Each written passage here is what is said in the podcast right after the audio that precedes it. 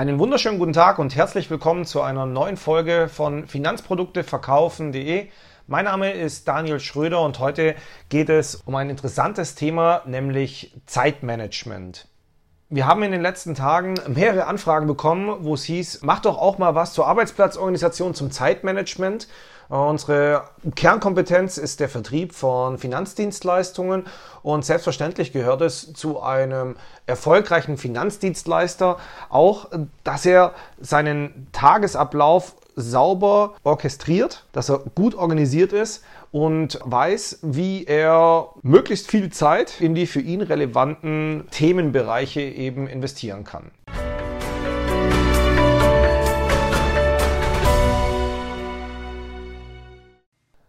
Vorneweg, ich glaube, es ging los mit dem Dichter und Gelehrten Horaz vor über 2000 Jahren. Also der ist jetzt mittlerweile tot und war ein Römer, der irgendwann mal das Zitat gebracht hat, Carpe diem, also sprich, genieße den Tag. Wir Deutsche haben das für uns übersetzt und aus Carpe diem nutze den Tag gemacht. Unterm Strich hat Horaz mehr oder weniger darüber gesprochen, die, die knappe Lebenszeit heute zu genießen und dies nicht auf den nächsten Tag zu verschieben. Und ein Stück weit war das schon der Grundstein der Zeitökonomik. Und ja, wenn man so nicht ganz so weit zurückdenkt, also jetzt nicht 2000 Jahre, Benjamin Franklin, das war so 1750, 1748, hatte damals in seinem Werk Ratschläge für junge Kaufleute, hochinteressant, kann ich jedem nur empfehlen, einen sehr, sehr interessanten Satz geprägt, der bis heute jedem von uns geläufig ist, nämlich Remember that time is money. Also denkt daran, dass Zeit Geld ist. Zeit ist Geld. Geld ist der Wert. Somit ist Zeit eine kostbare und knappe Ressource. Und genau die gilt zweckdienlich und optimal für seinen Output einzusetzen. Wie wichtig das Ganze ist, dass man eben seine Zeit richtig investiert, sieht man immer, gerade wenn man diese Produktionsabläufe von Firmen oder das große Zahlenwerk von, von Maschinen oder von verschiedenen Prozessen beobachtet. Ich habe mal gelesen, dass Henry Ford in nur drei oder vier Jahren es geschafft hat, seine Produktion von einem Fahrzeug von 22 Tagen auf drei Tage oder dreieinhalb Tage runterzufahren. Also Aufwand von 22 24 Tagen in weniger als vier Tagen zu optimieren. Und folgerichtig ist klar, die Ressource Zeit und die dahinter steckenden Kosten kann er dementsprechend anders einsetzen. Ich will heute über Möglichkeiten sprechen, die jeder eins zu eins in seinem Alltag implementieren kann und so eben sein Zeitmanagement ein Stück weit optimiert. Bevor ich das mache, aber ein, zwei klassische Theorien, auf die ich nachher dann zurückgreifen kann, wenn es darum geht, einen Transfer in den Alltag zu finden. Eine der ja, mir bekanntesten Theorien ist die Alpentechnik, also Alpen als Analographie, also sprich A, L, P, E, N steht jeweils für ein Synonym. Ich gehe es kurz durch. Alpen. A ist, dass man erstmal die Aufgaben klassifiziert. Und zwar nach dem zeitlichen Fenster, bis wann etwas gemacht werden soll und wie genau überhaupt diese Aufgabe ausschaut. Also bis wann muss was erledigt sein und was für Aufgaben habe ich überhaupt. Das ist das A. Alpen kommt das L. L, die Länge, die Dauer. Wie viel Zeit benötige ich für jede einzelne Aufgabe? Ich stelle mir das gerade vor wie eine große Excel-Tabelle, in der dann eben die einzelnen Schritte stehen von Aufsperren über E-Mails bearbeiten, Kunden anrufen, Gespräche vorbereiten, Gespräche durchführen, Abstimmungsgespräche mit Kollegen oder Trainings und vieles, vieles mehr. Und dort eben immer, wie viel Zeit brauche ich für etwas. Dann Alpen, das P. P steht für Puffer, eines der meist zitiertesten Elemente in Zeitmanagements. Die Pauschale geht zwischen 20 und 40 Prozent des Tages. Das bedeutet, dass man sich einfach freie Zeitfenster von vornherein blockt oder einplant, damit man dann eben sein eigentliches Werk, was man geplant hat, auch dementsprechend schaffen kann. Mit diesen 20 Prozent ist übrigens nicht das Mittagsessen gedacht, sondern es ist wirklich Zeit für Unvorhergesehenes oder Plötzliches, was dann eben ad hoc reinkommt und dann eben dann doch meine Aufgabe braucht. Und 20 Prozent, wir reden also je nach Arbeitszeit über ein, zwei, drei Stunden pro Tag, die man von vornherein einfach nicht verplant, weil ansonsten kommt man eben in Fisimatenten. Dann kommt das E in den Alpen, das ist die Entscheidung. Also sprich, die Priorisierung, welchen Wichtigkeitsgrad, welchen Dringlichkeitsgrad, also von, ja, von der Relevanz her, hat welche Aufgabe. Also sprich, Prio 1, Prio 2, Prio 3 und dort dann eben eine Reihenfolge festzulegen und dann dementsprechend auch die einzelnen Aufgaben abarbeiten. Alpen fehlt noch das N. N steht für Nachkontrolle. Ich verstehe das als klassischen KVP-Prozess. Hat mein Zeitmanagement funktioniert? Hat mir das was gebracht? Wie kann ich es noch besser machen? Wie kann ich mehr Zeit einsparen? Das, wie gesagt, Analographie Alpen. Die zweite klassische Theorie aus dem Zeitmanagement ist von Eisenhower oder wird ihm zumindest nachgesagt, dem ehemaligen US-Präsidenten, das Eisenhower-Prinzip. Und zurückführend ist das vermutlich auf ein Zitat von Eisenhower, wo er gesagt haben soll, ich habe zwei Probleme, die dringenden und die wichtigen. Die dringenden sind nie wichtig und die wichtigen sind nie dringend. Und daraus lässt sich dann dementsprechend ein Kreuz, ja, es sind, es sind diese vier Felder, die Quadranten aufmachen, die in vier Aufgabentypen eingeteilt werden, A, B, C und D Aufgaben.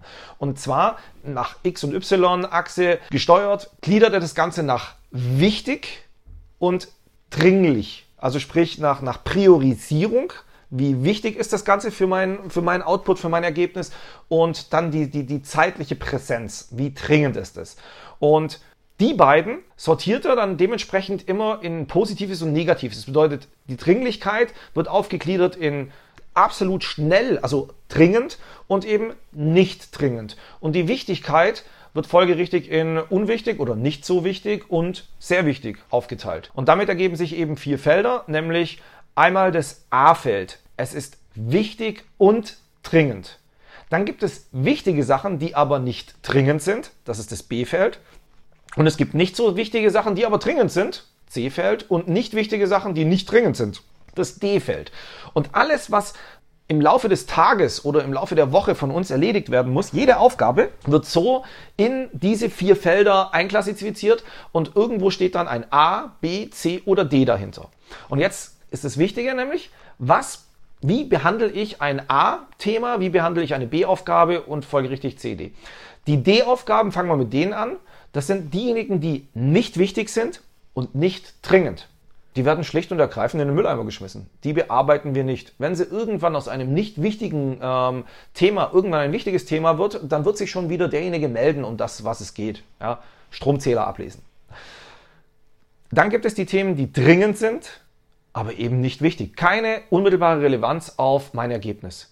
Und die gilt es möglichst loszuwerden. Optimalerweise gibt es einen anderen, der das macht oder wenn man im Team arbeitet, dass man eben Aufgaben bündelt und somit einfach delegieren kann, das Phänomen der Masse. Kommen wir zu den wichtigen. Bei den wichtigen gibt es die wichtigen, die sofort gemacht werden sollten und eben die nicht ganz so dringend sind. Und diese beiden gilt es immer so selbst zu erledigen. Das eine eben selber und sofort und das andere eben sauber auf Termin legen und dann arbeiten, wenn es eben zum Dringenden geworden ist. Also auch selber erledigen. Das sind die Quadranten von Eisenhower. Eine Anmerkung noch, bevor wir den Transfer machen, nämlich ich finde es absolut zielführend, jeden Morgen eine kleine To-Do-Liste zu schreiben, die zehn Big Points, was möchte ich heute schaffen und die dann sogar auch farblich abhaken oder erkenntlich machen, wenn man was geschafft hat, sodass man am Abend dann wirklich rausgehen kann und eine Liste hat, wo einfach optimalerweise zehn Sachen aus, ähm, abgehakt sind. Manchmal stehen dann auch sofort wieder Aufgaben, die es für den nächsten Tag geht. Und hinter jedem kann man ja ein A, B, C oder D schreiben. Und bitte fangen Sie nicht mit den D-Sachen an, weil, wie gesagt, nicht dringend, nicht wichtig, gehören einfach in den Papierkorb. Deswegen die To-Do-Liste. Die Priorisierung ist elementar. Das Richtige und Wichtige zuerst zu tun und dann eben ja erst die zweit- oder drittrangigen Dinge anzugehen und Aufgaben anzugehen und zu erledigen. Das ist das, was nachher wirklich den gut organisierten und hoch erfolgreichen vom weniger erfolgreichen unterscheiden wird. Das Ganze vielleicht an einer kleinen Essay, an einem kleinen Beispiel nochmal bildhafter gemacht. Und zwar bediene ich mich hier eines einer Essay, die ich irgendwann mal bekommen habe. Und zwar ein älterer Professor war zur Weihnachtszeit mit seinen Studenten an der Uni und hat dann eben ein Experiment gemacht, hat einen großen Glaskrug auf den Tisch gestellt und hat ihn dann bedächtig nach und nach mit großen Steinen so gefüllt, bis der Krug randvoll war. Und daraufhin dann die Frage, Mensch, ist der Krug jetzt voll, liebe Studenten? Und die antwortet mit einem großen Ja. Nach der Frage, Mensch, tatsächlich hat er dann nochmal einen großen Sack mit Kieselsteinen hervorgeholt und hat die nach und nach dann nochmal in diesen Krug reingefüllt. Und der füllte sich nach und nach eben mit den Lücken, die Kieselsteine. Daraufhin, Mensch, ist der Krug jetzt voll? Studenten waren so ein bisschen verunsichert. Wahrscheinlich nicht. Und er schmunzelte schon und sagt, gut. Und dann hat er noch einen Eimer nämlich hochgeholt, da war Sand drin. Und den goss er dann auch bedächtig dementsprechend in diese Glaskugel. Und auch hier der Sand rutschte an den großen Steinen und in die Zwischenräume von eben Stein und Kies. Und darauf auch wieder die Frage, ist er jetzt ganz voll? Die Studenten waren natürlich jetzt dementsprechend gewappnet und nein, Professor, ja, richtig gut. Und da hat er einfach eine Flasche Bier geholt, hat die aufgemacht und hat die dementsprechend gemächlich in, ja, in das Glasgefäß eingeschüttet.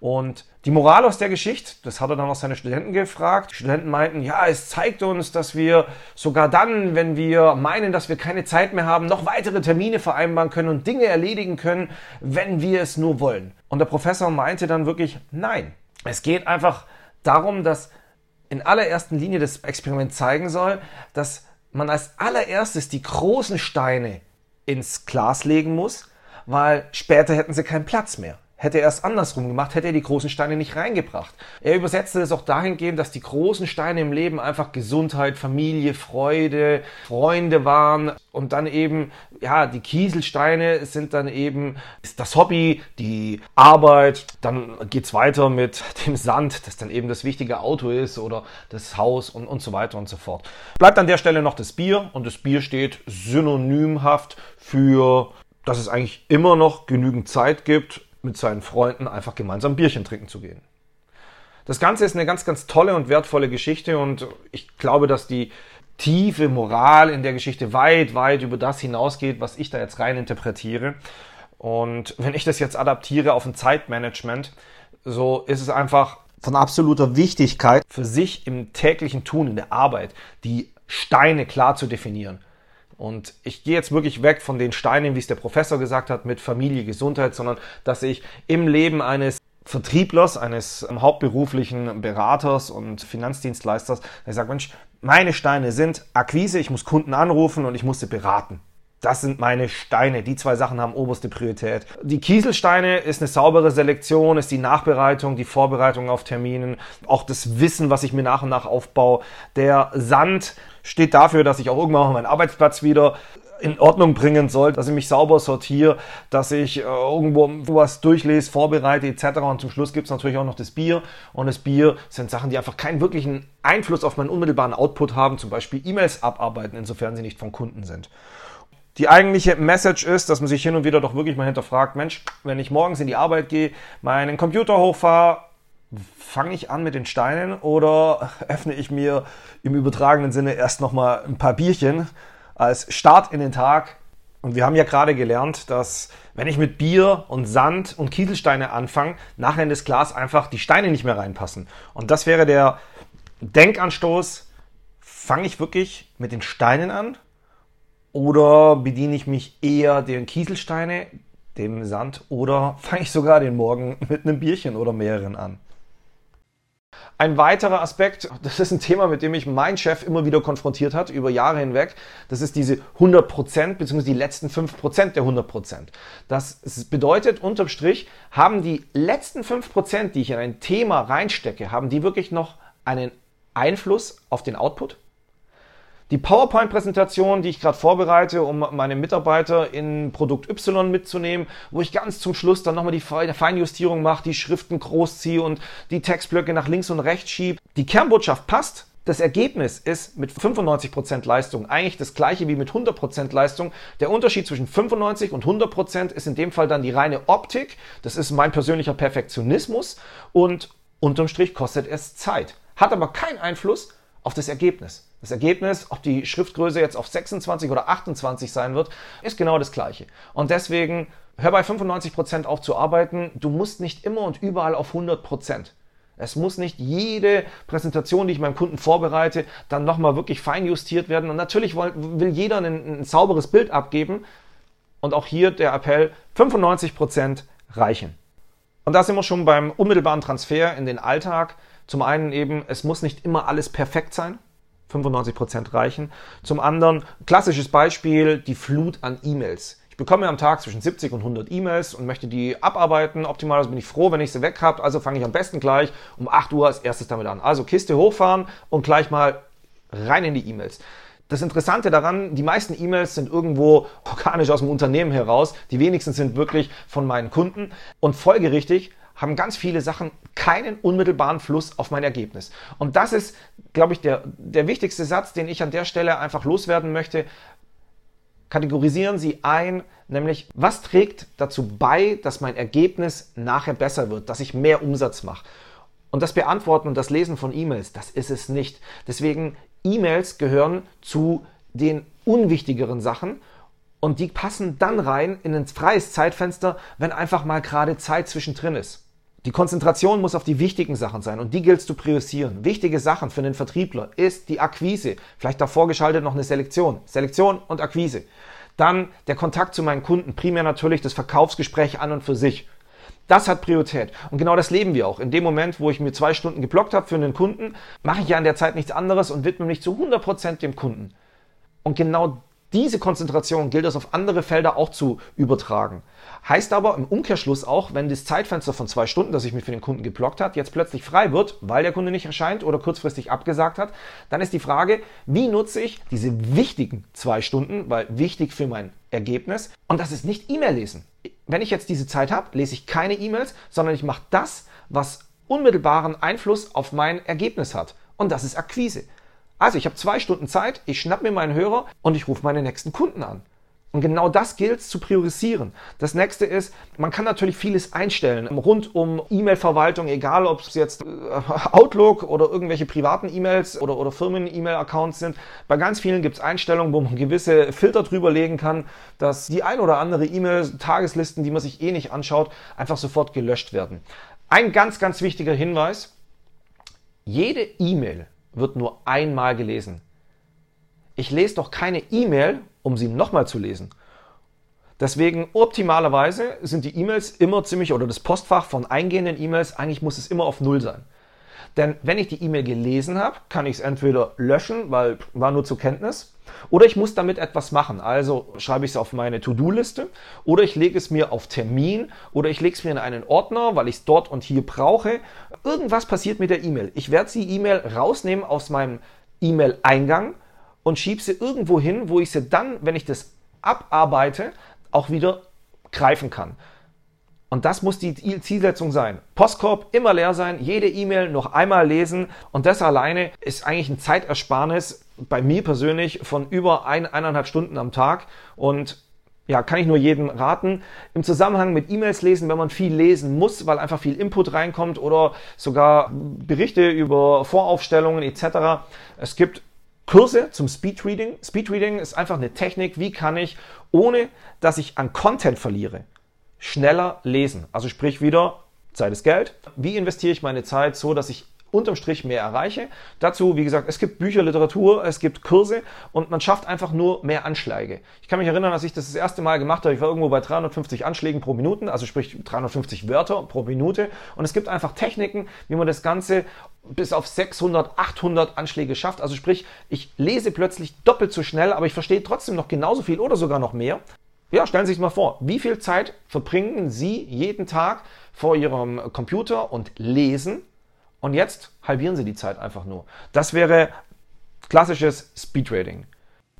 Wer jetzt an der Stelle mehr Input zum Speedreading braucht oder ähm, eine Literaturempfehlung oder wo kann ich mich für den nächsten Kurs anmelden, der schaut auch einfach bei uns in der Akademie vorbei. Da auch weiteren Content zum Thema Zeitmanagement, Arbeitsplatzorganisation. Das war's an der Stelle auch. Ich sage vielen Dank fürs Zuhören. Ich hoffe, Sie sind jetzt schon wieder einen Tick besser. Verkaufen Sie es gut. Auf bald. Ihr Daniel Schröder.